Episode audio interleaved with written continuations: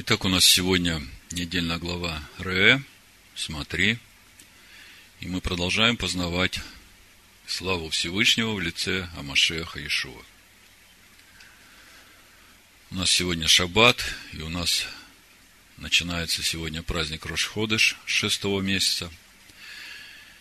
И у нас сегодня уже третья неделя подходит к концу недели утешения – и мы понимаем, что единственное утешение, которое может получить его народ, это Машиах, живущий в нас. Поэтому, когда мы говорим о шестом месяце, который в иудейской традиции считается месяцем раскаяния, месяцем вникания в себя и в Слово, то, по сути, мы говорим о финишной прямой, которая закончится воцарением Всевышнего в этом мире, воцарением Всевышнего в наших сердцах. И воцариться он должен именно в тех местах, где он еще не царствует. Именно там, где была в наших сердцах теснота, откуда мы приняли решение выходить в праздник Песах, и то слово, которое мы брали в основание – вот так идет духовный процесс нашего роста из силы в силу, из славы в славу. Поэтому сегодняшний шаббат и Рошходыш, они в себе несут очень огромный духовный потенциал. Вы знаете, что все бегут на ресталище, но надо бежать так, чтобы победить. Апостол Павел нам говорит – и обычно побеждает тот, который на этом финишном отрезке имеет в себе силу сделать такое ускорение, чтобы обогнать всех бегущих. И если говорить в духовном плане, то это как раз и идет речь о том, чтобы нам с искренним сердцем посмотреть внутрь себя, на свои мысли и проверить себя, где мы еще не искренны перед Всевышним. Он-то все знает. Но если мы хотим его воцарить именно там, где он еще не живет, то нам надо стать искренними именно в этом месте и сказать Всевышний, я упорствовал, я лукавил, а вот сейчас я сокрушаюсь перед тобой, я прихожу к тебе, прошу тебя, очисти меня и омой меня своей водою, живым словом, обнови состав мой. А праздник Рошашана, это время, когда Всевышний будет выносить приговор всему живому в этом мире, кому на жизнь, кому на смерть. И именно этот день определяет то, как мы будем жить в следующем году. Или мы будем жить в благословении, и подобно орлу будет обновляться юность наша, и он будет благами насыщать желания наши. Или мы же будем страдать от своего упорства, и не дай Бог умирать только за то, что не судили сами себя. Так как мы читаем в 1 Коринфянах 11 главе с 27 стиха. Посему, кто будет есть хлеб сей или пить чашу Аданая недостойно, виновен будет против тела и крови Аданая. Да испытывает же себя человек, и таким образом пусть ест от хлеба сего и пьет из чаши сей. И мы знаем, что речь идет о Духе Всевышнего – и о Слове Всевышнего. Ибо кто ест и пьет недостойно, тот ест и пьет осуждение себе, не рассуждая о теле Господнем. Оттого многие из вас немощные, больные, немало умирают. Ибо если бы мы судили сами себя, то не были бы судимы. Будучи же судимы, наказываемся от Господа, чтобы не быть осужденными с миром. Итак, у нас сегодня недельная глава Ре, и, как я уже говорил в начале, она не случайно читается именно вот в это время, в канун шестого месяца или в начало шестого месяца, потому что то, о чем говорит недельная глава, и то духовное содержание месяца, в который мы входим, они едины в своей глубинной сущности – Другими словами, для того, чтобы стать на эту финишную прямую, нам очень нужна недельная глава Ре, потому что она говорит нам о том, на что нам нужно посмотреть. Дворим 11 глава, 26 стих. Вот я предлагаю вам сегодня благословение и проклятие. Это синодальный перевод. В Торе написано «ре». Смотри. Вот браха на иврите, благословение. А вот килала, проклятие, поругание. И как мы видим, все начинается с свободы выбора. Никто не заставляет. Всевышний говорит, вот смотри, ты выбираешь. Вы знаете, свобода выбора, она не каждому дана. Даже ангелы на небесах, которые превосходят нас силой, они не имеют свободы выбора. А человек является вершиной творения Всевышнего. И только человеку дана эта свобода выбора. Люди часто спрашивают, зачем нам эти проклятия? Зачем Бог вообще сотворил зло? Почему Всевышний не сотворил только благословение? Вот именно потому, чтобы у нас была свобода выбора. Именно поэтому в Эдемском саду, когда Бог только сотворил человека по своему образу и поставил его на путь познания себя, были два дерева, дерево жизни и дерево познания добра и зла, и была заповедь, возделывай и храни дерево жизни, и не вкушай от дерева познания добра и зла. И вот спустя 5778 лет, с того дня, как Всевышний сотворил этот мир, мы сегодня стоим перед тем же самым выбором. Вот дерево жизни, а вот дерево познания добра и зла не вкушай от него, ибо смертью умрешь. Всевышний говорит, вот смотри, вот благословение, и вот проклятие. И, конечно, когда человек слышит эти слова, он, естественно, хочет выбрать благословение. Всякий нормальный человек выберет благословение. И возникает вопрос, а что же нужно выбрать, чтобы выбрать благословение? И вот наша недельная глава говорит о том, что нужно выбрать. Все ведь так просто. Вот благословение, а вот проклятие. Смотри. И дальше идет текст нашей недельной главы, который описывает разные ситуации, когда поначалу э, читаешь эту недельную главу, даже не можешь понять, какая связь между каждым э, эпизодом, о котором говорит наша недельная глава. Что объединяет все это? А все очень просто. Мы знаем 10 заповедей. И когда мы смотрим на то, о чем начинает наша недельная глава говорить, то мы видим раскрытие, практическую реализацию исполнения этих десяти заповедей.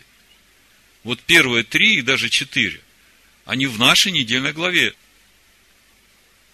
Другими словами, для того, чтобы выбрать благословение, нам сегодня предлагается, не только нам, всем читающим Писание, всем ищущим Всевышнего, где бы они ни были, в какой бы конфессии, в какой бы э, религии они не были, Всевышний говорит, вот мое слово, смотри, вот благословение, вот проклятие. И для того, чтобы нам выбрать благословение, нам надо выбрать то, о чем говорит наша недельная глава. Давайте вместе посмотрим, что нам надо выбрать. Потому что все, что описано в нашей недельной главе, оно как раз и говорит о том, что нужно выбрать, чтобы иметь благословение. Я когда рассматривал, что нужно выбрать в нашей недельной главе, насчитал 10 моментов. 10 вот этих пунктов, о которых говорит недельная глава, которые нужно выбрать. И когда мы это выбираем, то мы автоматически выбираем благословение.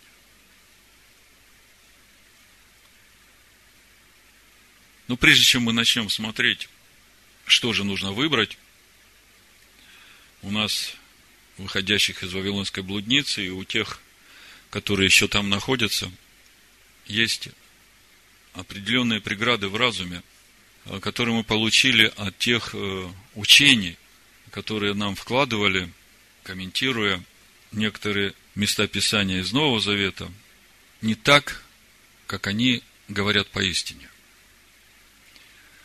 Частности, послание Галатам, 21 стих. Потом мы почитаем побольше здесь, но я просто 21 стих, чтобы вы понимали, о чем мы будем говорить. Апостол Павел говорит, не отвергаю благодати Божией, а если законом оправдания, то Машех напрасно умер. И когда мы читаем без понимания, даже понимания вот этих терминов благодать и что значит оправдание законом, то нас легко убедить в том, что благодать это то, что дается даром, а оправдание законом это значит э, все, что ты будешь стараться делать по закону, ты через это теряешь э, благодать, и для тебя Христос напрасно умер. Так вот, э, чтобы понимать, что здесь написано, мы сегодня об этом поговорим и поговорим о том, что же есть на самом деле благодать, и что значит оправдываться законом.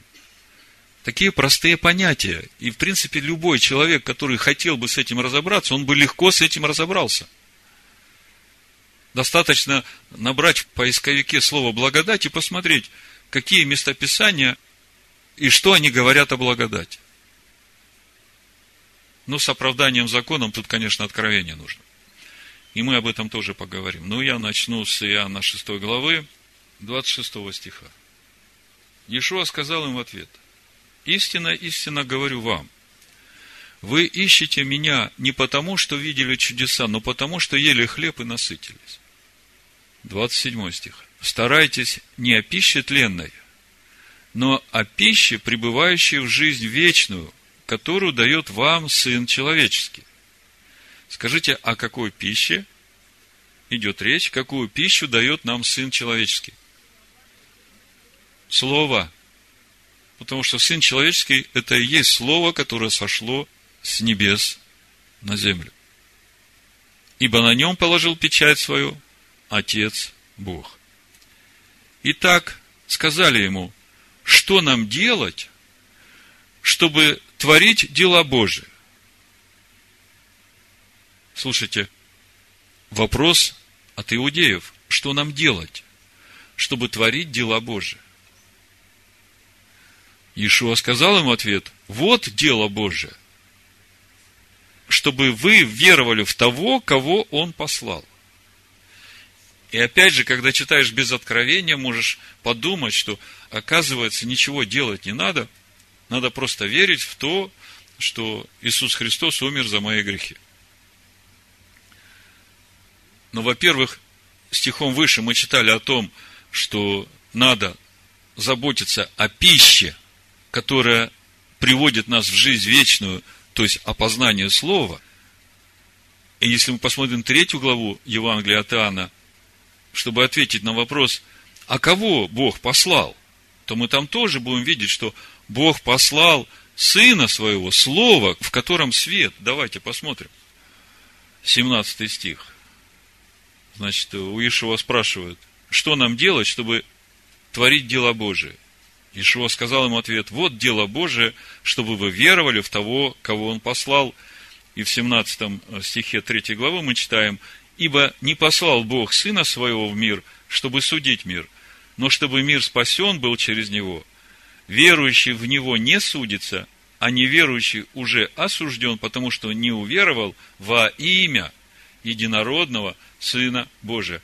Скажите, во что нужно верить? Слово. И в сущность, которым живет это Слово, с большой буквы сущность. Во имя. Верующий в Него не судится – а неверующий уже осужден, потому что не уверовал во имя единородного Сына Божия. Ну вот э, с таким вступлением мы вернемся в нашу недельную главу и будем смотреть, что же нам делать, чтобы выбрать благословение. Наша глава начинается с э, повеления произнести благословение на горе Гризим и на горе Иваль. 29 стих, 11 глава. Когда уведет тебя Адонай Всесильный твой в ту землю, в которую ты идешь, чтобы овладеть ею, то произнеси благословение на горе Гризим, а проклятие на горе Гивал. Вы знаете, что эти горы, если смотреть э, с севера на юг, то они точно в центре находятся всей Святой Земли. Вот они за Иорданом по дороге к захождению солнца в земле Хананеев, живущих на равнине против Галгала, близ Дубравы Море. И мы видим, что это все связано. Главный ориентир – Дубрава Море. О чем нам говорит Дубрава Море? Об Аврааме. Значит, произнеси благословение на горе Гризим, а проклятие на горе Гивал. И когда мы в конце книги Дворим читаем, как это будет происходить, в 27 главе 4 стиха мы читаем, когда перейдете Иордан, поставьте камни те, как я повелеваю сегодня, на горе Гивал, и обмажьте их известью. И устрой там жертвенник Господу Богу твоему, жертвенник из камней, не поднимая из них железа из камней цельных устроить жертвенник Господу Богу твоему, и вознеси на нем все сожжения Господу Богу твоему, переноси жертву мирные, и ешь там, и веселись пред Адонаем всесильным твоим, и напиши на камнях все слова закона всего очень явственно. Но вы все знаете, что гора Гризим и гора Эйваль очень сильно отличаются друг от друга. Так же, как понятие благословения и проклятия.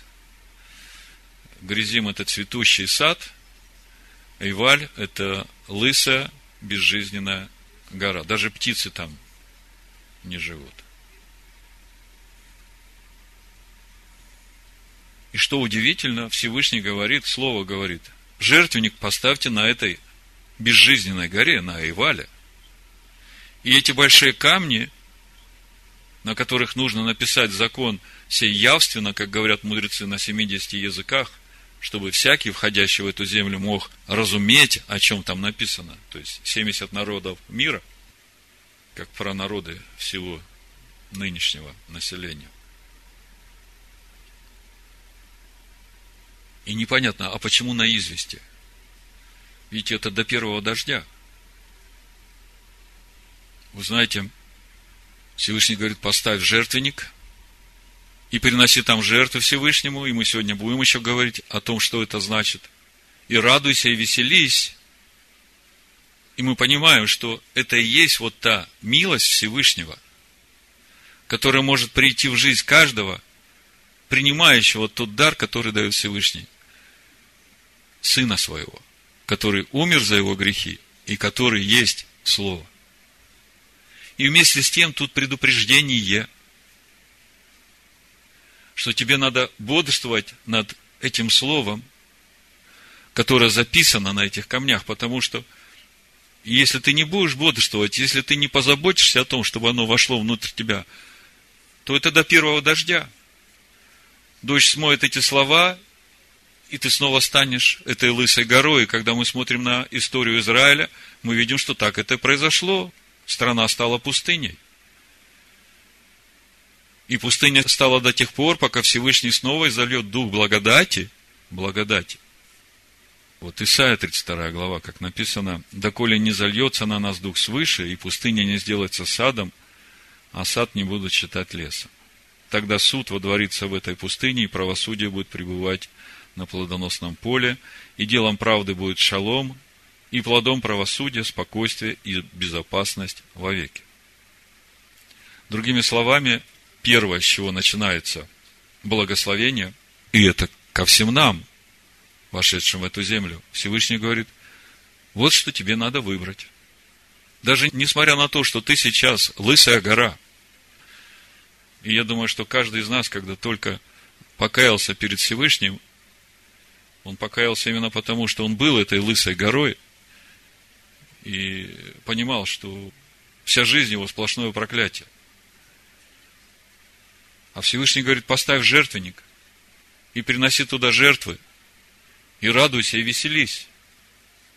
И когда будут дожди, ты постоянно восстанавливай эту запись, чтобы она все время была, чтобы оно вошло внутрь тебя, чтобы не потеряно было ни одна йота. Дальше, когда мы смотрим содержание нашей главы, мы видим вот это практическое изложение исполнения первых трех заповедей из десяти. Я, Адонай Всесильный твой, который вывел тебя из земли египетской. Вторая заповедь, да не будет у тебя других богов пред лицом моим. И дальше не произноси имени Адоная Всесильного твоего напрасно. Давайте посмотрим. 12 глава, с первого стиха. Вот постановление закона, которое вы должны стараться исполнять в земле, которую Адонай Всесильный Отцов твоих дает тебе во владение во все дни, которые вы будете жить на той земле. Истребите все места, где народы, которыми вы овладеете, служили богам своим. На высоких горах и на холмах и под всяким ветвистым деревом и разрушьте жертвенники их, и сокрушите столбы их, и сожгите огнем рощи их, и разбейте истуканы боговых, и истребите имя их от места того. Да не будет у тебя других богов пред лицом моим. А как исполнить эту заповедь? Всевышний говорит, вот, начни с того, чтобы истребить все жертвенники, все ритуалы, все обряды. И кто-то может подумать, ну да, когда сыны Израиля входили в обетованную землю, они могли это сделать. А мы, новозаветные верующие, что нам делать? Как нам вот эти вопросы решать, чтобы выбрать благословение? Все очень просто. Мы все идем путем Авраама, и мы помним, как начинался этот путь. Всевышний говорит Аврааму, выйди из земли твоей, из родства твоего, из дома отца твоего и иди в землю, которую я укажу тебе.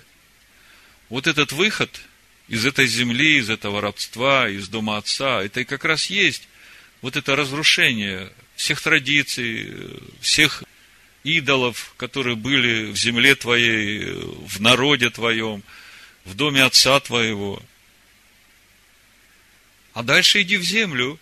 А в какую землю, когда мы смотрим 33 главу Дворим, в 4 стихе написано э, учение Тору дал Маше наследие обществу Якова. Наследие Мараша. И это наследие такое, что оно передается только от отца к сыну.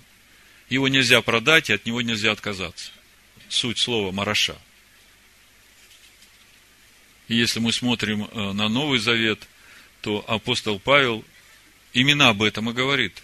Ешо посылает его именно для того, чтобы ввести уверовавших из язычников в это наследие.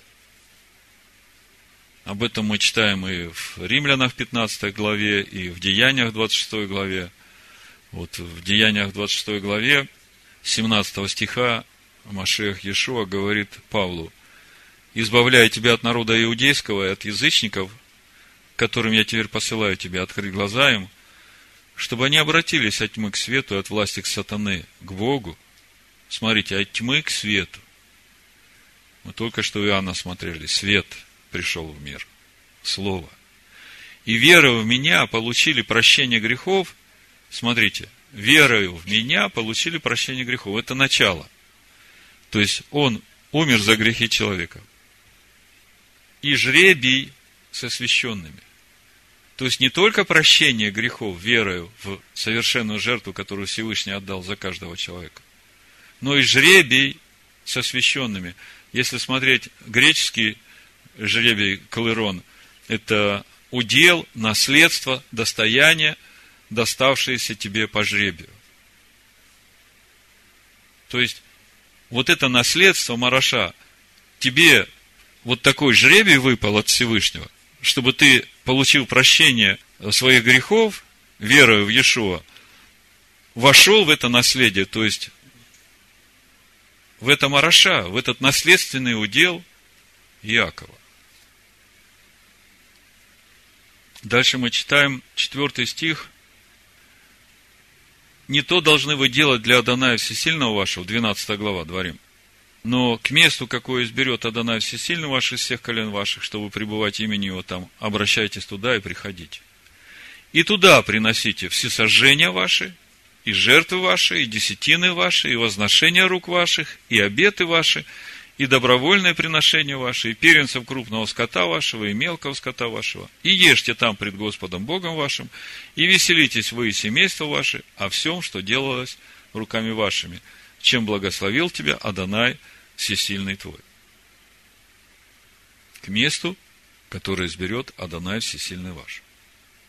И вот с этим местом надо понимать, что пока народ в пустыне, Маше говорит в 8 стихе дальше, 12 главе, там вы не должны делать всего, как мы теперь здесь делаем. То есть, когда войдете в обетованную землю, там уже будет одно место, куда все будут приходить на поклонение. И мы понимаем, что когда придет Машех Иешуа второй раз, тогда это место будет Иерусалим, и все народы будут приходить для поклонения туда – а сейчас как раз это время, о котором Машех Ешуа сказал женщине-самарянке. В четвертой главе, когда мы читаем, эта женщина спрашивает у него, отцы наши, это 20 стих, поклонялись на этой горе, а вы говорите, что место, где должно поклоняться, находится в Иерусалиме. Вы знаете, о какой горе она говорит? О горе Гризим. Когда э, десять колен Израиля были уведены в ассирийский плен, этот ассирийский царь привел туда народы из тех земель, которые он завоевал. И их назвали самаряне. И вот э, вы помните там историю со львами, потом э, этот царь послал священника, чтобы он научил их законам Бога той земли. И вот э, эти народы построили себе место поклонения именно на горе Гризим, на этой благословенной горе – и за 130 лет до рождения Иешуа это место поклонения было разрушено, но они продолжали приходить туда для поклонения. Послушайте, Всевышний заповедал поставить жертвенник на горе Ивале. И я, когда на это смотрю духовно, вот э, мне это очень похоже на то, что произошло с римским христианством.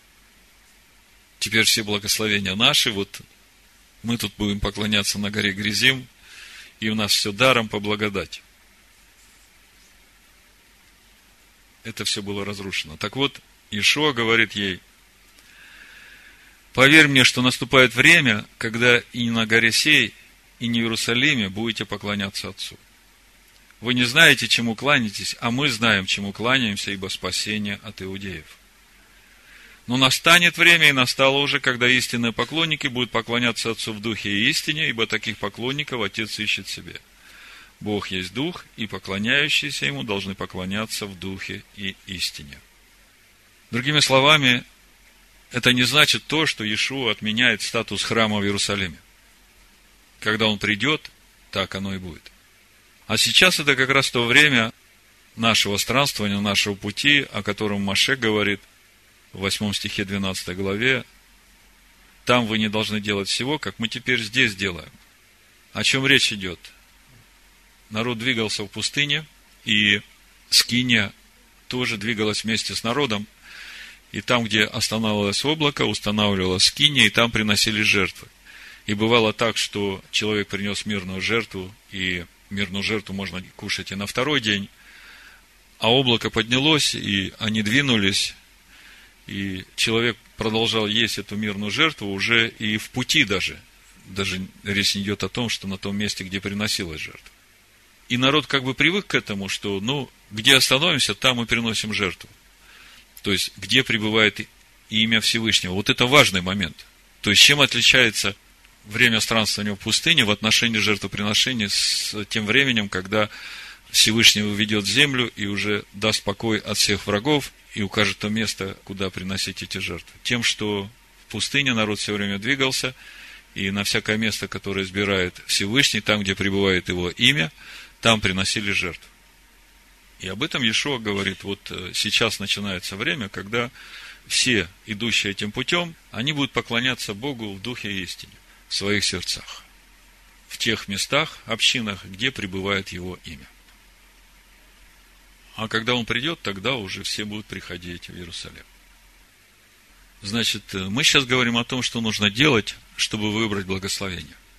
И вот до этого момента мы уже назвали три пункта, три момента из того, что нужно выбрать. Значит, разрушить все места идолопоклонства, всех истуканов и всех идолов, поклоняться только единому Богу Авраама, Исхака и Якова, и на том месте, которое он изберет, где пребывает его имя, и к месту, которое избрал Всевышний, туда приносить свои десятины, приношения обета, и заботиться о Левите, и там радоваться перед Ананаем. И все это связано именно с тем, чтобы выбрать браху, выбрать благословение. Вроде все просто и понятно. Выйди из земли своей, из родства своего, из дома отца своего. Понятно поклоняться единому Всевышнему на том месте, которое он изберет, и это тоже понятно. Вопрос принесения начатков, десятин приношений, обетов Всевышнему. Сегодня можно слышать такое учение, что в Новом Завете э, нигде нет а, о том, что нужно приносить десятины, потому что храма нет, э, приносить-то некуда. И Иешуа нигде не учит о том, что нужно приносить десятины. Но это не так. Мы только что говорили, что на всяком месте, где пребывает имя Всевышнего. Это время в пути. Туда приносите свои десятины. В послании евреев, в 7 главе, мы читаем об Аврааме, а Авраам это для нас образец. Нам всем нужно идти путем Авраама. И мы читаем, что Авраам отделил десятину из всего, что дал ему Всевышний и отдал ее Милхиседеку. Евреям 7.1. Ибо Милхиседек, царь Салима, священник Бога Всевышнего, тот, который встретил Авраама и благословил его, возвращающегося после поражения царей, которому и десятину отделил Авраам от всего. То есть, мы видим, что Авраам отделял десятину. И Яков, когда бежал от э, брата своего Исава, и остановился на ночлег и видел там лестницу, ведущего в небо, он э, проснулся и сказал, 20 стих, 28 глава Бытие, и положил Иаков обед, сказав, если Бог будет со мной и сохранит меня в пути всем, в который я иду, и даст мне хлеб есть и одежду одеться, и я в мире возвращусь в дом отца моего, и будет Адонай моим Богом, то этот камень, который я поставил памятником, будет домом Всевышнего – из всего, что ты, Боже, даруешь мне, я дам тебе десятую часть. Почему отцы такой акцент делали на десятой части? Это очень важный момент. Мы должны это понимать. Когда мы отделяем десятую часть из всего, что мы получаем, то этим мы свидетельствуем, что все, что мы получаем, принадлежит Всевышнему – и даже сила, которую мы приобретаем, вот это все, оно тоже от Всевышнего. И когда мы отделяем для него эту десятую часть, то этим мы свидетельствуем, что мы признаем только его и почитаем его. И наши десятины свидетельствуют, что мы ну, не признаем никаких других источников, из которых могло бы что-то прийти, потому что их нет. Есть только один источник, и все от Него, и все, что Он нам дает, для того, чтобы нам дать свидетельство, что мы это понимаем, мы приносим Ему десятую часть. То есть, это вопрос не каких-то материальных вещей, а это вопрос нашего почитания Всевышнего. И в Матвея 23 главе Иешуа тоже об этом говорит. И он говорит о том, что надо не только десятины приносить с того, что Всевышний тебе дал, что выросло у тебя на огороде. Но самое важное – это всегда помнить о праведности, о суде, о милости и оставаться в вере. Матвея 23, 23 написано, «Горе вам, книжники и фарисеи и лицемеры, что даете десятину смяты, аниса и тмина, и оставили важнейшее в законе – суд, милость и веру сие надлежало делать, и того не оставлять. То есть вот здесь Ишуа говорит, что принесение десятин надо делать, и при этом ходить в праведности, в милости, в вере. Куда же приносить десятины в Новом Завете, если храма нет, и все поклоняются в духе и истине в своих сердцах? Все очень просто. Переносить нужно туда, где ты получаешь этот духовный хлеб, где тебя учат поклоняться Всевышнему в духе и истине. На то место, которое избрал Всевышний, чтобы пребывать его имени там. То есть, если там имя Всевышнего не пребывает, то тебе туда не надо приносить свои десятины. Значит, э, вот первые три момента. Еще семь. Мы говорили, что в нашей главе десять этих моментов, которые надо нам выбрать, чтобы выбрать благословение. Четвертый момент, который учит нас тому, что избрать, это то, как относиться к лжепророкам. 13 глава Дворим с первого стиха. «Если восстанет среди тебя пророк или сновидец, и представит тебе знамение или чудо, и сбудется то знамение или чудо, о котором он говорил тебе, и скажет при том, пойдем вслед богов иных, которых ты не знаешь, и будем служить им, то не слушай слов пророка сего или сновидца сего, ибо через сие искушает вас Господь Бог ваш, чтобы узнать, любите ли вы Аданая Всесильного вашего от всего сердца вашего и от всей души вашей. Адонаю Всесильному вашему последуйте, и его бойтесь, заповеди его соблюдайте, и глаза его слушайте, и ему служите, и к нему прилепляйтесь. А пророка того или сновидца того – должно предать смерти за то, что он уговаривал вас отступить от Аданая Всесильного вашего, выведшего вас из земли египетской и избавившего тебя из дома рабства, желая совратить тебя с пути, по которому заповедал тебе идти Адонай Всесильный твой, и так истреби зло из среды себя.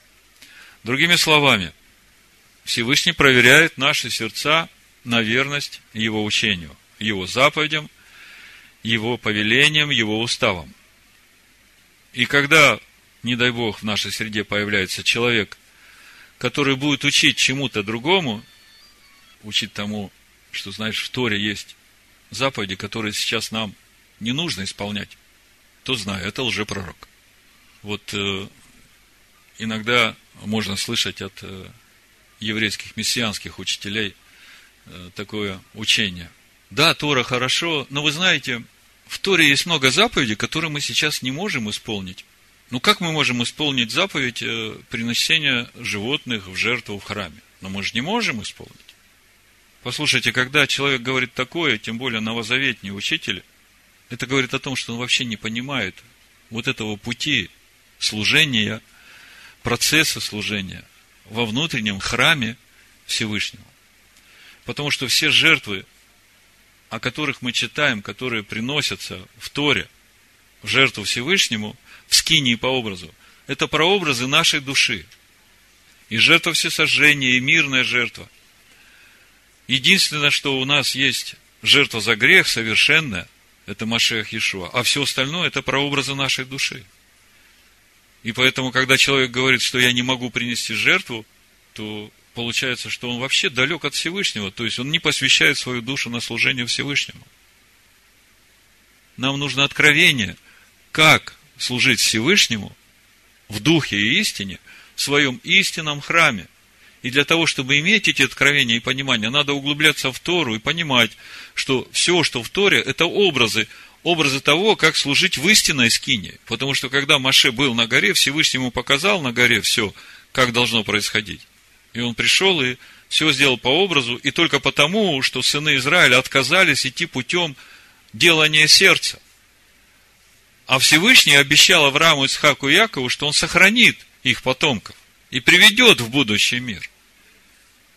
А для нас это благословение, потому что мы сейчас, для того, чтобы понимать, как нам служить Всевышнему, как нам войти в Его присутствие, как нам предстать перед Ним, что нам говорить, что нам делать, вот у нас Тора есть. Вникай, смотри. И Всевышний тебе будет шаг за шагом учить, сам приближать тебя. Поэтому, слава Богу, что нам не надо никого сегодня убивать. Но когда слышишь таких лжепророков, держись от них подальше. И если Всевышний кладет тебе на сердце, то молись за них, чтобы Всевышний открыл им, как служить Всевышнему своей душой в истинном храме. Иешуа о лжепророках говорит в Нагорной проповеди. Матвея 7 глава с 15 стиха. «Берегись лжепророков, которые приходят к вам в овечьей одежде, а внутри суть волки хищные». Почему волки хищные?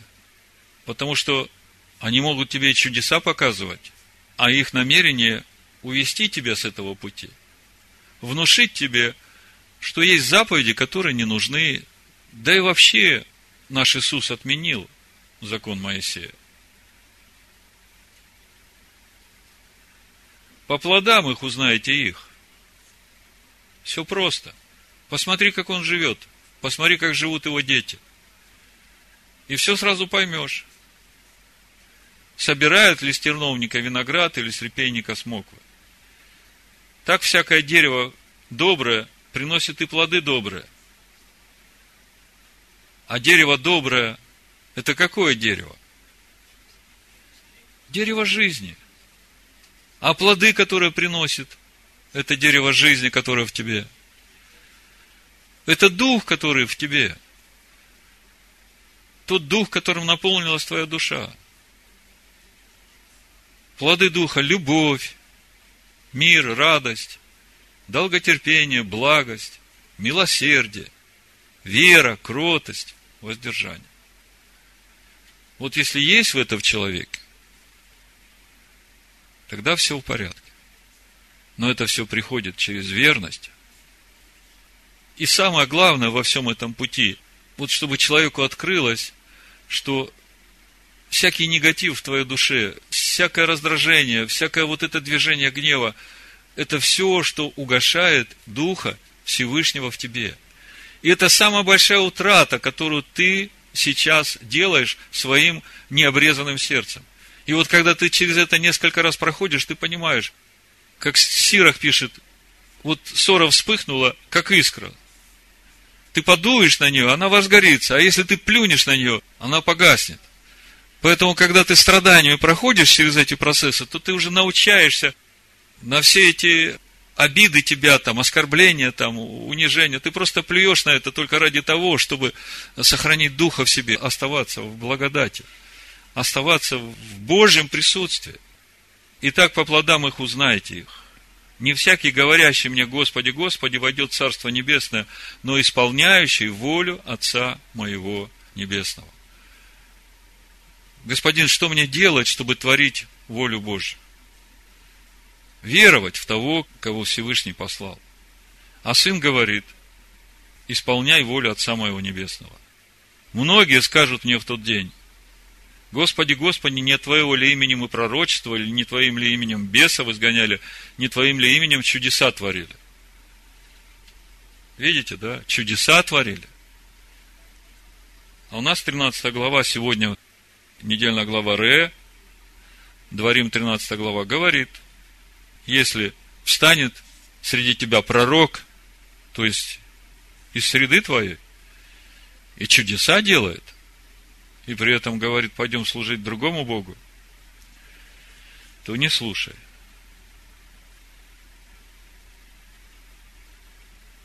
Двадцать третий стих, Матвея 7 глава. «И тогда объявлю им, я никогда не знал вас, отойдите от меня, делающие беззаконие, или живущие не по Торе». То есть, смотри на жизнь человека, смотри на плоды, чтобы отличить пророк или лжепророк. И учитывая то, что чудеса – это не главный критерий. Если приходят пророки, которые не учат тебя исполнять волю Всевышнего, то не слушай их. Это четвертый момент. Дальше пятый момент. Из того, что нам нужно выбирать, чтобы выбрать благословение. Пока все понятно, легко как бы, да? Порой стоишь перед Всевышним, Господи, ну что мне делать? Я хочу служить тебе, я хочу быть угодным тебе. Что тебе делать? Открываю главу Ре и читай по порядку, и делай все пункт за пунктом. Вот мы дошли до пятого. И это вопрос нашей святости, который относится к нашему внешнему виду. Поймите, человек сотворен по образу Всевышнего. И все, что творит Всевышний, оно совершенно. От этого нельзя ни убавить, ни прибавить. Вот то, как Всевышний сделал – к этому надо бережно относиться и хранить. 14 глава Дворим, мы читаем. Вы сыны Аданая Всесильного вашего. Не делайте нарезов на теле вашем, и не выстригайте волос над глазами вашими по умершим. Ибо ты народ святой у Аданая Всесильного твоего. Видите, весь наш внешний вид, сохранность того, как мы выглядим, Слово связывает со святостью. И тебя избрал Адонай, чтобы ты был собственным его народом из всех народов, которые на земле. То есть, когда человек делает на себе какие-то э, татуировки, наколки, то этим самым он уже как бы говорит Богу, слушай, ты меня недостаточно красивым сделал, я вот немножко тут добавлю красоты себе. И я как смотрю сегодня на молодежь, как она ходит, я думаю, Господи помилуй. Всевышний говорит, вы у меня народ святой. Храните себя такими, как я вас создал. И в этом будет ваша святость. Не выстригайте на голове никаких волос. Не выстригайте бороды вашей. Вот эти прически там, знаете, как все тут выстригут, на макушке там гребень какой-то, и он думает, что он красивый. Аккуратно пострижен должен быть. То же самое с бородой. Всевышний говорит, не стриги края бороды. Знаете, вот там козлиную бородку делают, там кто-то еще как-то там усы сбреет, там э, кусок бороды оставит. И он думает, что он э, такой модный – а Всевышний говорит, вот как растет у тебя волосяной покров, так и должен быть. Не выстригай на висках бороду. Я тебя так сотворил, ты так должен выглядеть. И это вопрос святости. Кто бы мог подумать? Ибо вы святы. Другими словами, мы своим внешним видом должны свидетельствовать, что мы ценим то, какими Всевышний нас сотворил. Ничего не добавляя и не убавляя. А вот когда смотришь на то, что люди позволяют себе, то сразу раскрывается вот это понимание стиха в 7 главе послания римлянам, где Павел говорит, грех, взяв повод от заповеди, обольстил меня и умертвил ею. Посему закон свят и заповедь свята и праведна и добра. То есть, видите, как грех берет повод от заповеди. Всевышний говорит, не делайте нареза, а он берет и, значит, двигает это в массы, в народ, и преподносит это как что-то очень ценное. Господи, помилуй этих людей, которые совсем не видят света. Значит, шестой момент из того, что нам нужно избрать, чтобы выбрать браху, выбрать благословение – это пища, которую мы должны есть. Второзаконие, 14 глава, с 3 стиха. Не ешь никакой мерзости. Вот скот, который вам должно есть. Валы, овцы, козы, олени, серна, и буйвол, и лани, зубры, и орикс, и камелопард. Всякий скот, у которого раздвоены копыта, и на обоих копытах глубокий разрез, и который скот жует жвачку, того ешьте. Только сих не ешьте из жующих жвачку и имеющих раздвоенное копыта с глубоким разрезом. Верблюда, зайца, тушканчика, потому что они жуют жвачку, но копыта у них не раздвоены, ни чисты они для вас. И свиньи, потому что копыта у нее раздвоены, но не жует жвачки, нечиста она для вас. Не ешьте мясо их, и к трупам их не прикасайтесь. То, что пища, которую мы едим, является вопросом нашей святости, об этом также написано в э, книге Левит, 20 главе. Я читаю с 25 стиха. «Отличайте скот чистый от нечистого, и птицу чистую от нечистой, и не оскверняйте душ ваших скотом и птицею, и всем присмыкающимся по земле, что я отличил как нечистое. Будьте предо мною святы, ибо я свят» я отделил вас от народов, чтобы вы были мои. Видите как? Опять мы видим, что то, что мы едим, это вопрос нашей святости. Кто-то может задаться вопросом, а какая разница, что я ем? разница большая. Вот мы говорили о том, что нашей душе очень важно быть смиренной и не позволять никакому вот этому движению гнева, раздражения, обид, даже двигаться в ней. Она ведь такая чувствительная, она ведь такая ранимая. Ее чуть-чуть зацепи, ее чуть-чуть против шерсти погладь, и она сразу тебе раздувается, как квасной хлеб на дрожжах.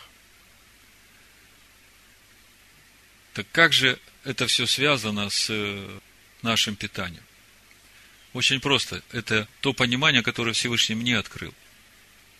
Мысль очень простая. Вот наша человеческая душа, она сильна, она силу получает от того, что мы едим. Как материально, так и духовно. Вы понимаете меня, да? Наша душа, она и физическую пищу требует, и духовную пищу требует. И вот то, чем мы ее кормим, от этого она сильной становится. А нам-то надо, чтобы наша душа была сильной в Боге, а не сильной сама по себе. Потому что когда она сильна сама по себе, тогда вот эти вот движения гнева, раздражения, обиды, все, что угошает Духа Всевышнего в нас, они оттуда идут, и Дух, который в нас, он не может ее обуздать, она сильнее. А вот когда ты ее кормишь чистой пищей, у нее нет этой необузданности. Вот главное слово необузданность. Потому что во всем нечистом необузданность. Даже плоды до третьего года нельзя есть, потому что они необузданы, в них вот эта необузданность. И то же самое со всеми нечистыми животными. Эта необузданность попадает в душу и делает необузданной человеческую душу его поведение. Он не может собой совладать. Другими словами, если мы святы перед Богом, то мы действительно должны быть святы. И вопрос питания – это тоже вопрос нашей святости. У Тимофея в 4 главе могут э, оппонировать вам этим местом Писания. Написано, Дух же ясно говорит, что в последние времена отступят некоторые от веры, внимая духом обольстителем и учением бесовским, через лицемерие лжесловесников, сожженных в совести, запрещающих вступать в брак и употребляющих в пищу то, что Бог сотворил, дабы верные и познавшие истину, подчеркните, вкушали с благодарением верные и познавшие истину вкушали с благодарением. Ибо всякое творение Божие хорошо, и ничто не предосудительно, если принимается с благодарением, потому что освящается Словом Божьим и молитвой. Пища освящается Словом Божьим и молитвой. Скажите, Словом Божьим свинина освящается –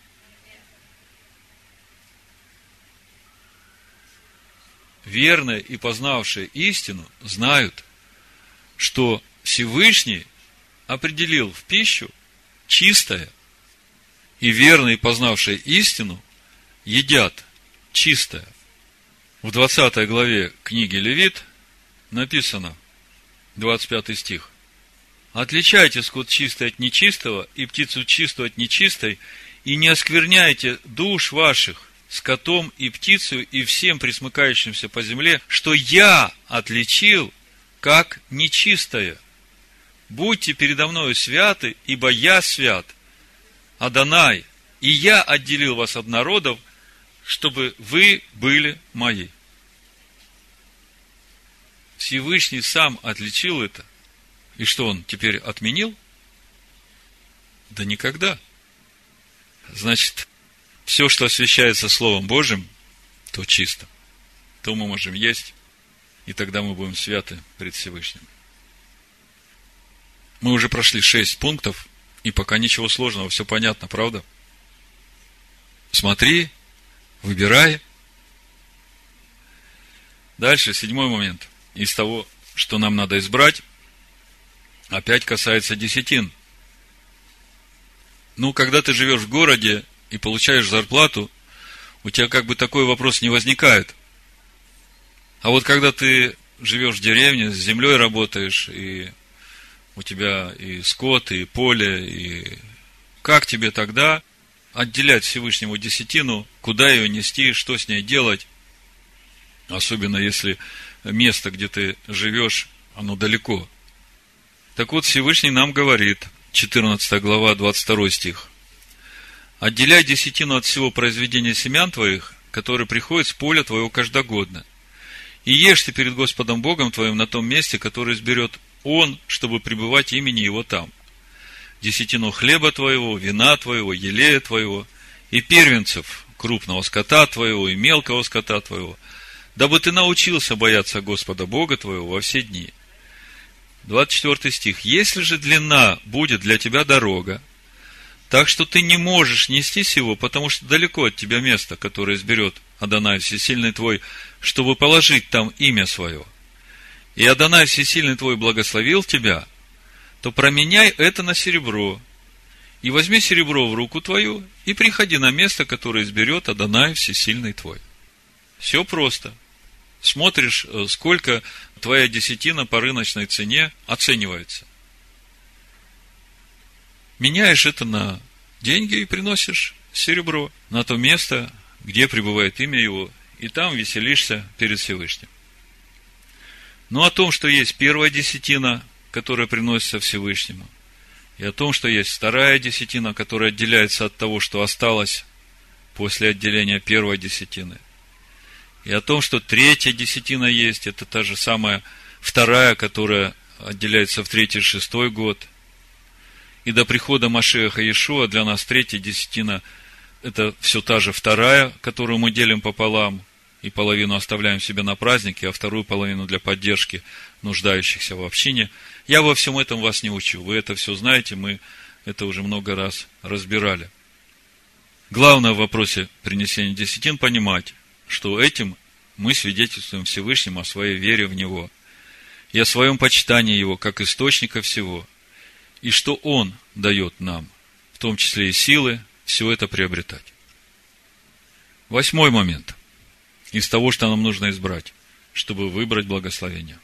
Это законы седьмого года – в нашей главе речь идет о том, чтобы прощать седьмой год тех, кому давал в долг.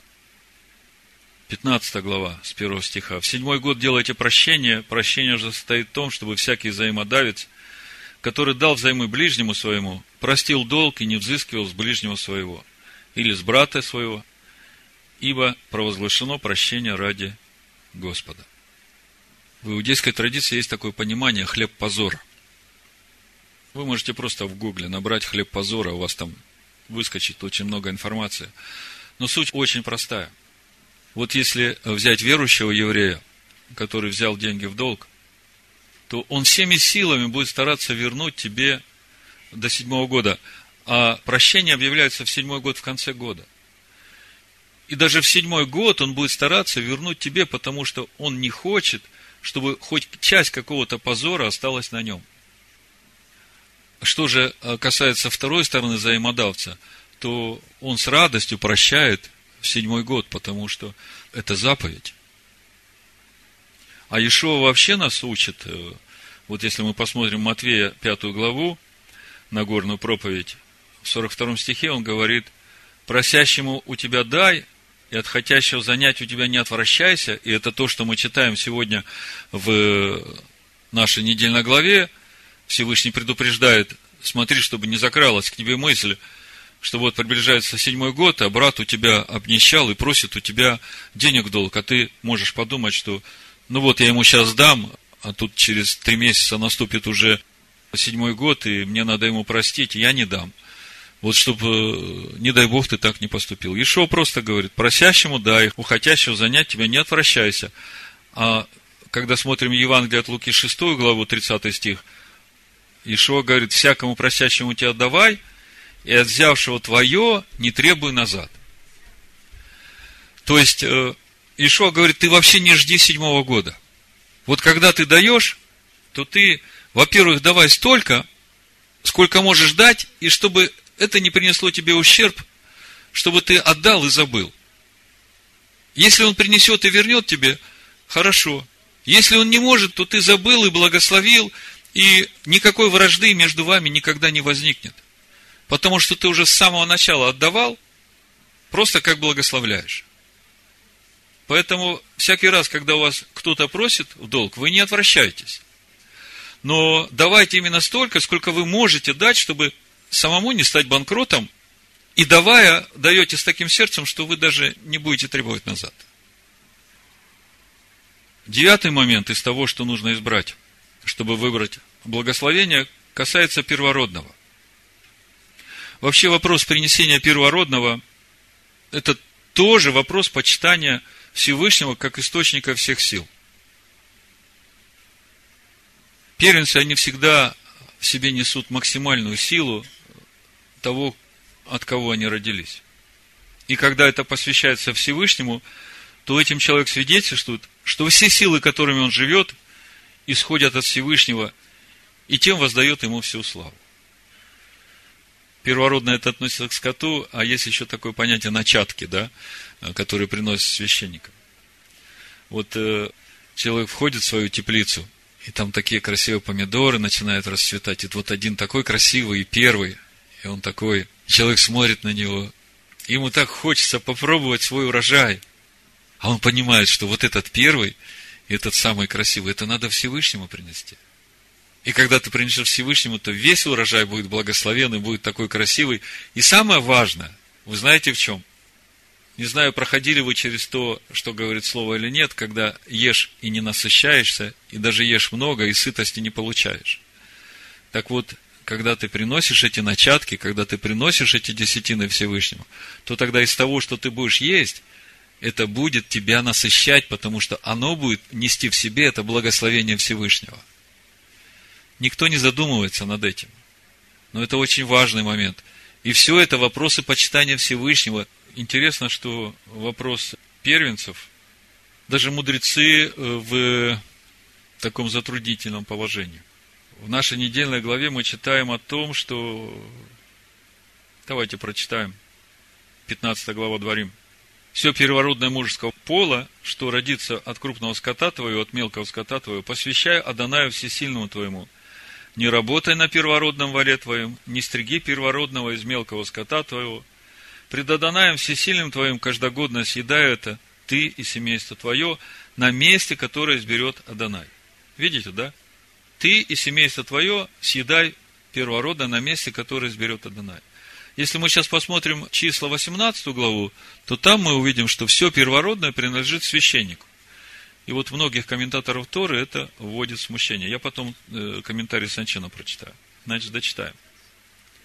Если же будет на нем порог, хромота или слепота, или другой какой-нибудь порог, то не приноси его в жертву Адонаю Всесильному твоему. Но в жилищах твоих ешь его, нечистый, как и чистый, могут есть, как серну и как оленя. Только крови его не ешь, и землю выливайте ее, как воду. То есть, первый момент первородно посвящается Всевышнему, да? Давайте откроем числа 18 главу. Из 15 стиха я вам прочитаю тоже о первородном. Это Всевышний говорит Аарону. Все разверзающее ложесно у всякой плоти, которую приносят Адонаю из людей и скота, будет твоим.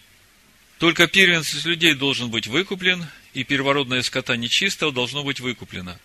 А выкуп за них, начиная от одного месяца, по оценке твоей, бери выкуп пять шекелей серебра по сиклю священному, в котором 20 гер. Но за первородное из волов, и за первородное из овец, и за первородное из коз не бери выкупа, они святыня, кровью их окропляй жертвенник, и тук их сжигай в жертву, в приятное благоухание Господу. Мясо же их тебе принадлежит, равно как грудь возношения и правое плечо тебе принадлежит. Все возносимые святыни, которые возносятся на Израилевы, Господу, отдаю тебе и сынам твоим и дочерям твоим с тобою, уставом вечным – это завет соли вечный перед Господом, данный для тебя и потомства твоего с тобою. То есть, видите, в Дворим 15 главе мы видим, что тот, кто приносит, должен есть, а в числах, э, в 18 главе, мы видим, что Всевышний говорит, что это святыня, и она принадлежит Арону так же, как плечо потрясания, помните? Значит, я прочитаю, что говорит комментарий в Торе Санчина на это место – Значит, э, закон о первенцах скота рассматривается также в Ваикра 27-26. Там приводится запрет использовать первенцу скота в качестве какой-либо другой жертвы, принесение которой возложено на человека. В Бемидбар 18.17 мясо первородных животных принесенных в жертву, объявляется принадлежащим Когенам. Слова Торы «Пред Богом Всесильным твоим съедай его из года в год» относятся к тому, кому передано право распоряжаться мясом этой жертвы, то есть Когану, о котором говорится в книге Бамидбар. Книга Дворим является естественным продолжением первых четырех книг Пятикнижия. Все, кто слушали Маше, хорошо помнили слова, произнесенные им ранее, и ни у кого не возникало подозрения, что великий учитель собирается изменить закон. Люди понимали, что Маше не упомянул в данном случае Когена только потому, что говорил о нем раньше, и не сомневался, что люди помнят об этом законе. Ну вот как Тора Санчина комментирует. Как нам? Вот как мы это делали. У нас, помните, был брат, э, у которого были овцы свои, и вот когда у него э, рождалась первородная, он это хранил до очередного праздника Всевышнего, и потом это забивал, и приготавливал, и приносил сюда в общину, и мы это все кушали, и все вместе радовались Всевышнему. Вот так это было у нас. Значит, это что касается вопроса первородного. И это был девятый момент из того, что нам надо выбрать, чтобы выбрать благословение. Десятый момент, который нам надо избрать, чтобы избрать благословение, это праздники Аданая. Заметьте, не христианские праздники с их языческими уставами, а именно праздники Аданая, уставы которых изложены в книге Левит, 23 главе. Это праздник Песах, праздник Шавуот и праздник Суккот. Ну, поскольку время быстро бежит, э, я уже не буду читать уставы праздников Песах, Шавуот и Суккот. Вы понимаете, о чем речь идет.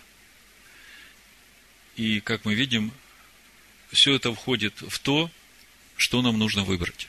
Вот смотри – благословение, а вот проклятие. То есть, когда мы выбираем это, мы выбираем благословение. Когда мы это отвергаем, тогда мы выбираем проклятие.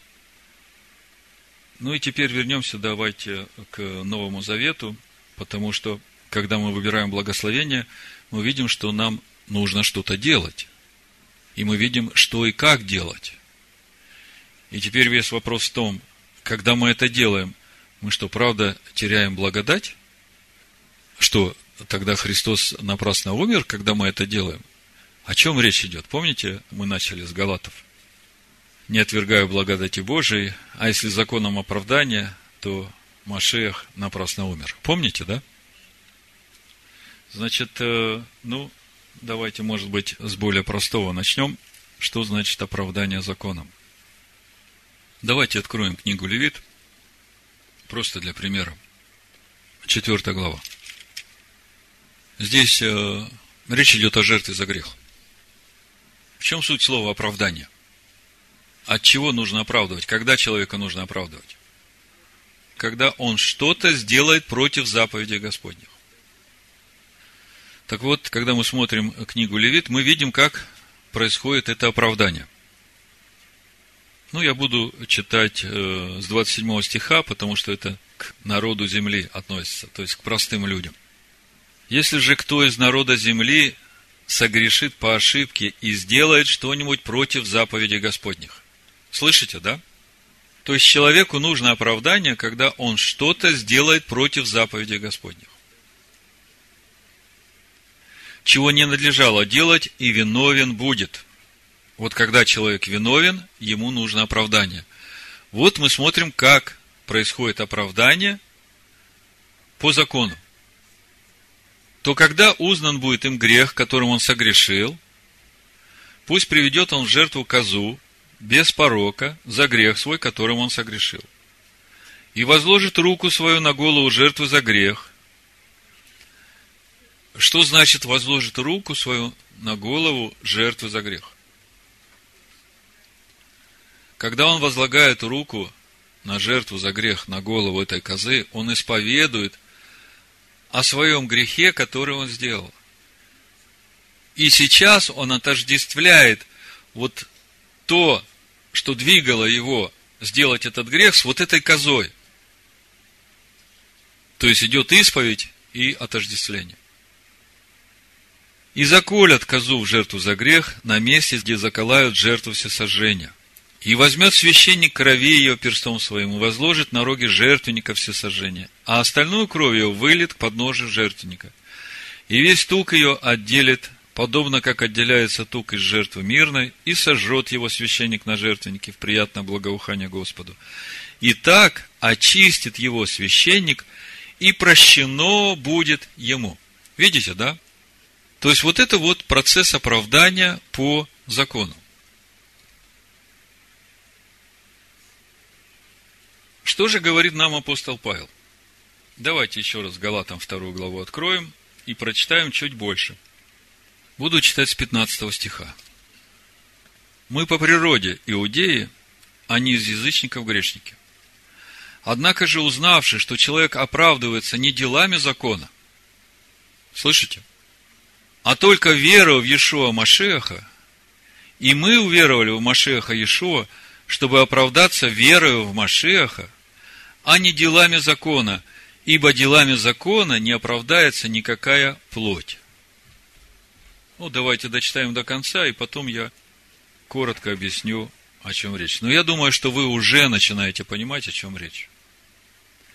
Апостол Павел говорит, что вот тот вид оправдания, который дает нам закон, он дан для сынов Израиля, потому что они отказались идти путем делания своего сердца. Вот смотрите, в то время, когда сыны Израиля отказались идти путем сердца, они, тем не менее, приходили всякий раз к Всевышнему, когда они согрешали против заповеди Всевышнего. С этой жертвой за грех, чтобы получить оправдание, да? Но в это же самое время Моисей шел путем сердца. Помните, он молился? Открой мне путь твой, дабы мне познать тебя и обрести благоволение в очах твоих. И Маше шел путем сердца в соблюдении этих же самых заповедей.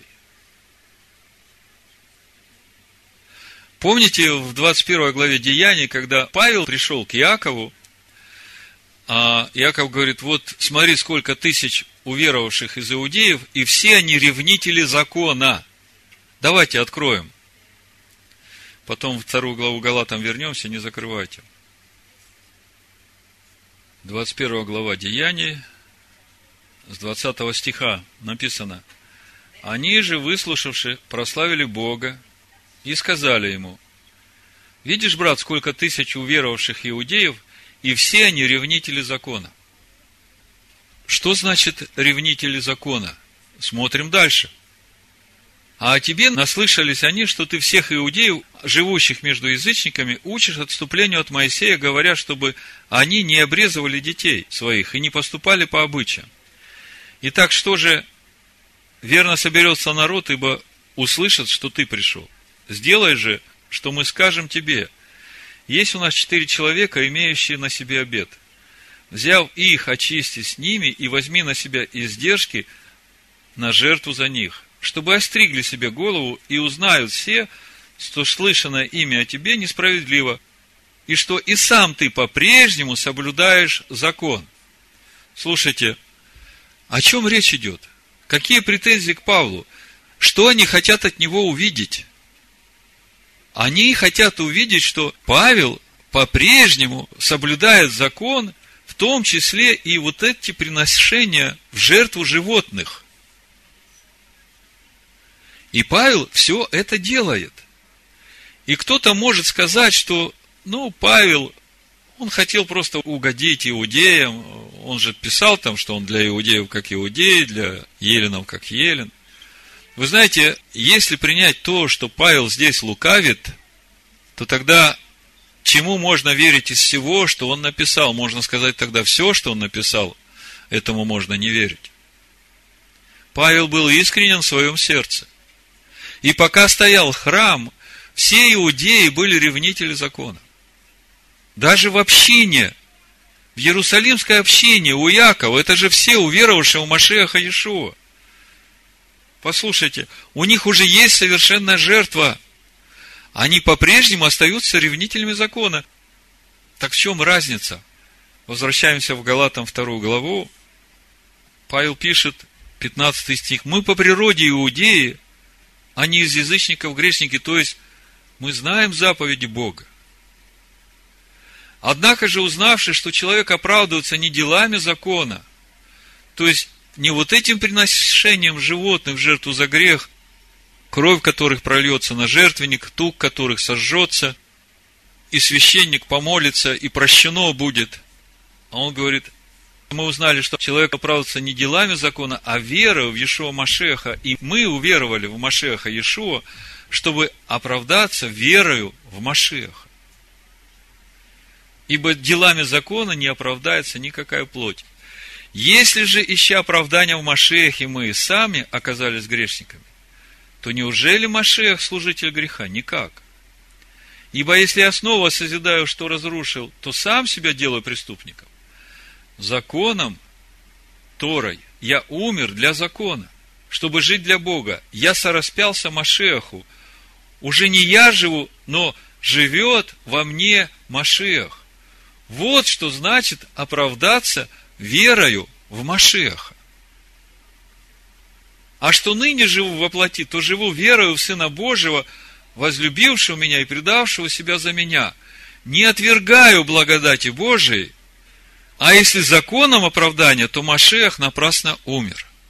То есть, вот здесь апостол Павел говорит, послушайте, до того, как Машех Иешуа еще не пришел в этот мир, до того, как ваши сердца не родились свыше, и вы не стали на путь Авраама, этот живой путь устроения из себя храма Бога, вы имели возможность получить оправдание от преступлений – против заповедей через эти жертвы животных.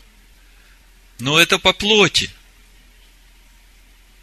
С тех пор, как Машех пришел в вашу жизнь, единственное, чем вы сможете оправдаться, Машехом, живущим в вас.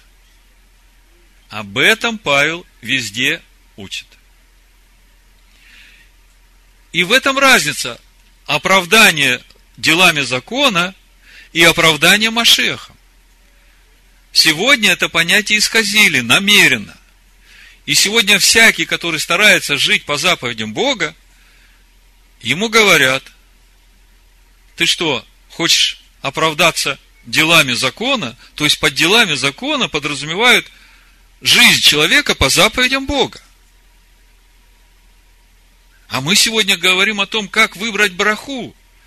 И мы видим, чтобы выбрать благословение, нужно выбрать заповеди Всевышнего и жить по ним. И жить по ним всем своим сердцем.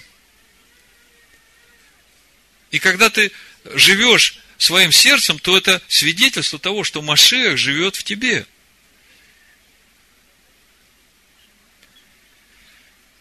С оправданием делами закона и оправданием Машехом вам понятно. Значит, 21 э, стих апостол Павел говорит, не отвергаю благодати Божией.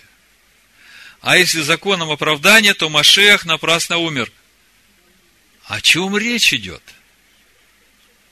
Вот сейчас нам надо получить ответ на то, что есть благодать, вернее, не что, извините меня, Всевышний да меня, кто есть благодать Божия –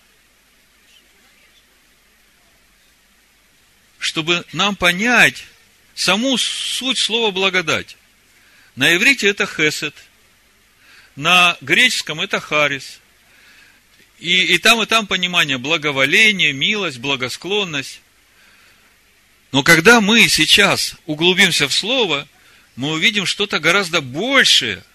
И чтобы вам легко было как бы отследить все, что я буду говорить, я вам сразу скажу, что благодать, о которой идет речь в Писаниях, это естество Всевышнего, которое пребывает в Слове Всевышнего. Вот это и есть благодать. Благодать – это естество Всевышнего, пребывающее в Его Слове. Сейчас я это вам все покажу в Писаниях. В принципе, это каждый из вас может проверить. Я говорил, наберите в поисковике слово благодать, и вы все эти места Писания увидите, и у вас все сложится само собой. Смотрите, 83-й Псалом, 12 стих. Ибо Адонай всесильный есть солнце и щит. Адонай дает благодать и славу, ходящих в непорочности, он не лишает благ. Мы видим, что Адонай дает благодать. То есть, вот эта благодать приходит от Аданая. И мы видим, что эта благодать связана со славой. Потому что слава – это видимое свидетельство этой благодати внутри человека. Смотрите, притча 3 глава, 33 стих. Проклятие Аданая на доме нечестивого. А жилище благочестивых он благословляет. Значит, речь идет о нечестивых и благочестивых. 34 стих. Если над кощунниками он посмеивается, то смиренным дает благодать. Кто такие смиренные? Которые смиряются пред Его Словом, нищие духом перед Его Словом. Мудрые наследуют славу, глупые – бесславие. То есть, смиренным дает благодать, и они наследуют славу. Восьмая глава притч сейчас все расставит на места. Смотрите. 34 стих, притчи, 8 глава. Блажен человек, который слушает меня. Это говорит премудрость. Бодрствуя каждый день у ворот моих и стоя на страже дверей моих. У Сираха написано закон Моисея и есть премудрость Всевышнего. Потому что блажен. Почему блажен? Блажен, кто слушает меня. Потому что кто нашел меня, тот нашел жизнь и получит благодать от Аданая. То есть, когда ты находишь премудрость, а мы говорили сегодня вот на разборе премудрость, начало премудрости страх Всевышнего и полнота премудрости страх Всевышнего. Вот когда ты нашел, то получишь благодать от Господа. И дальше переходим в Иоанна. То есть мы видим, что благодать Всевышнего напрямую связана с премудростью Всевышнего. Нашел премудрость, обрел благодать. Иоанна 1 глава 14 стих читаем. И Слово стало плотью, обитало с нами, полное благодати. Мы точно говорили о премудрости. Нашел премудрость, обрел благодать. У Иоанна мы читаем, Слово стало плотью, обитало с нами, полное благодати. Какое слово? Слово Всевышнего, Его премудрость. Значит, полное благодати и истины. И мы видели славу Его, славу как единородного от Отца. Смотрите, Слово, оно полно истины и полно благодати. Как это так? Вот эта благодать, она в истине и пребывает. Полнота истины – полнота благодати. Я вам вначале сказал, что благодать – это естество Всевышнего, которое пребывает в Машеях и Иешуа, который есть Слово. И мы видим, что когда эта полнота, человек сияет славой Всевышнего. И мы видели славу его, как славу единородного от Отца. Откуда эта слава? От вот той благодати, которая в нем. А благодать – это присутствие Всевышнего в нем. Естество Всевышнего. Понимаете? То есть благодать это не то, что просто дать. Кто-то из проповедников э, слышал, сравнивал. Благодать это как в Америке пособие по безработице. То есть ничего не делаешь, а тебе дают и дают и дают. Это хлеб позор. 16 стих 1 главы Евангелия от Иоанна читаем – и от полноты Его, вот от этой Его полноты, благодати и истины, мы приняли и благодать на благодать. То есть мы видим, что в Его полноте вот этой две благодати. Благодать на благодать. Интересно, а в чем суть этих двух благодатей? Ибо закон дан через Маше. Слышите? ибо. То есть, вот это ибо связывает с этими двумя благодатями. Благодать же и истина, я всегда читаю, речь-то идет о нас. То есть, благодать и истина в нас произошли через Машеха Иешуа. Смотрите, я вам вначале начал говорить, Маше идет живым путем, живет по Торе, сыны Израиля поклоняются Всевышнему в скинии по образу. Закон-то один и тот же. Заповеди Бога одни и те же.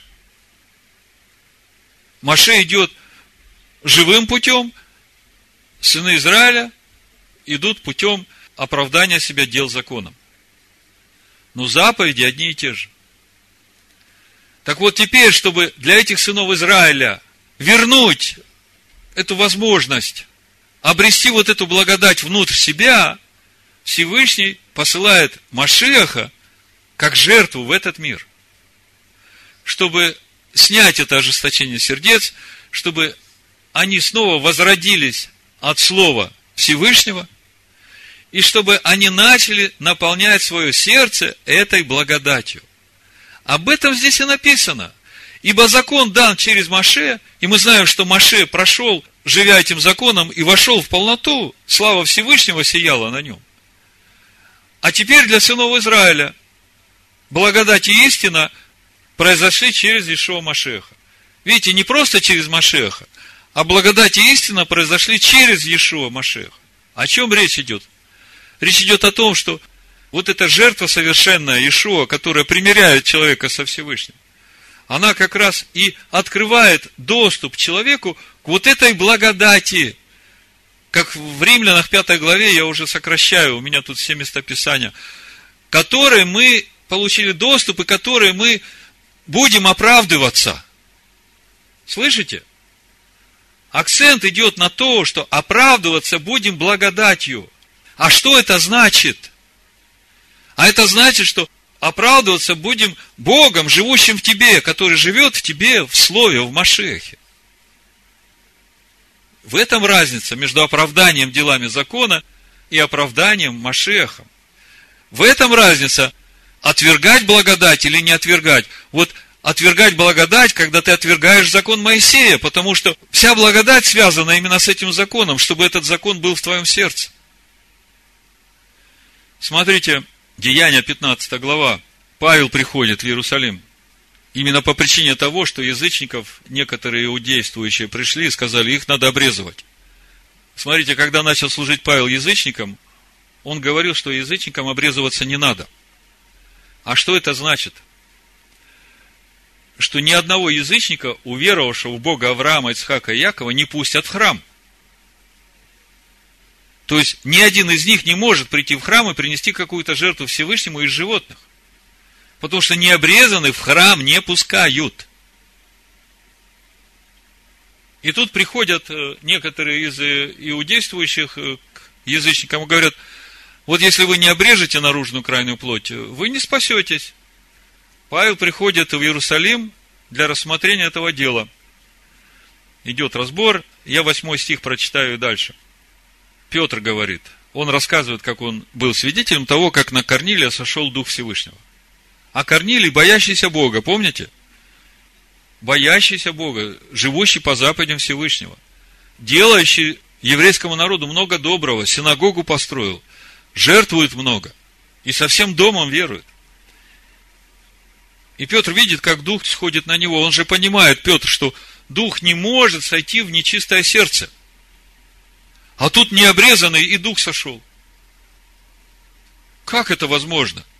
И Петр говорит, восьмой стих, «И сверцеведец Бог дал им свидетельство, даровав им Духа Святого, как и нам. И не положил никакого различия между нами и ими, верою очистив сердца их. Что же вы ныне искушаете Бога, желая возложить на вы учеников Иго, которого не могли понести ни отцы наши, ни мы?» но мы веруем, что благодатью Господа Ишуа Машеха спасемся, как и они. О чем Петр говорит? Он говорит, вы что, хотите их сейчас обрезать? А если они обрежут, они же должны стать ревнителями закона, значит, они должны теперь по всякому случаю согрешения, преступления против заповеди бежать в храм и приносить всю жертву. Да пока они будут бежать, они же потеряют главное. Всевышний-то как раз эту тему закрывает, а через Машеха Ишуа открывает тему жизни тему живого пути, тему устроения сердца в храм Бога. А вы что, их обратно хотите туда, в закон задвинуть? Как он в Галатах пишет, хотя мы иудеи, мы узнали, что оправдываться мы будем не делами закона, а верой в Машеха Иешуа. Поэтому я сораспялся Машеху, и уже не я живу, но Машех живет во мне. Это мое оправдание. Но мы веруем, что благодатью Господа Иисуса Христа. И мы только что видели, что благодать это и есть премудрость Божия, в которой живет Всевышний. Кто нашел меня, тот получит благодать. Смотрите, Римлянам 5 глава, первый стих и дальше. Итак, оправдавшись верою, мы имеем мир с Богом. То есть мы поверили, что Машех Иешуа умер за наши грехи. Мы имеем мир с Богом через Господина нашего Иешуа Машеха, через которого верою получили мы доступ к той благодати. Иди в землю, которую я тебе укажу. И мы верою получили доступ вот именно к этой благодати, в которой стоим и хвалимся надеждою славы Божией.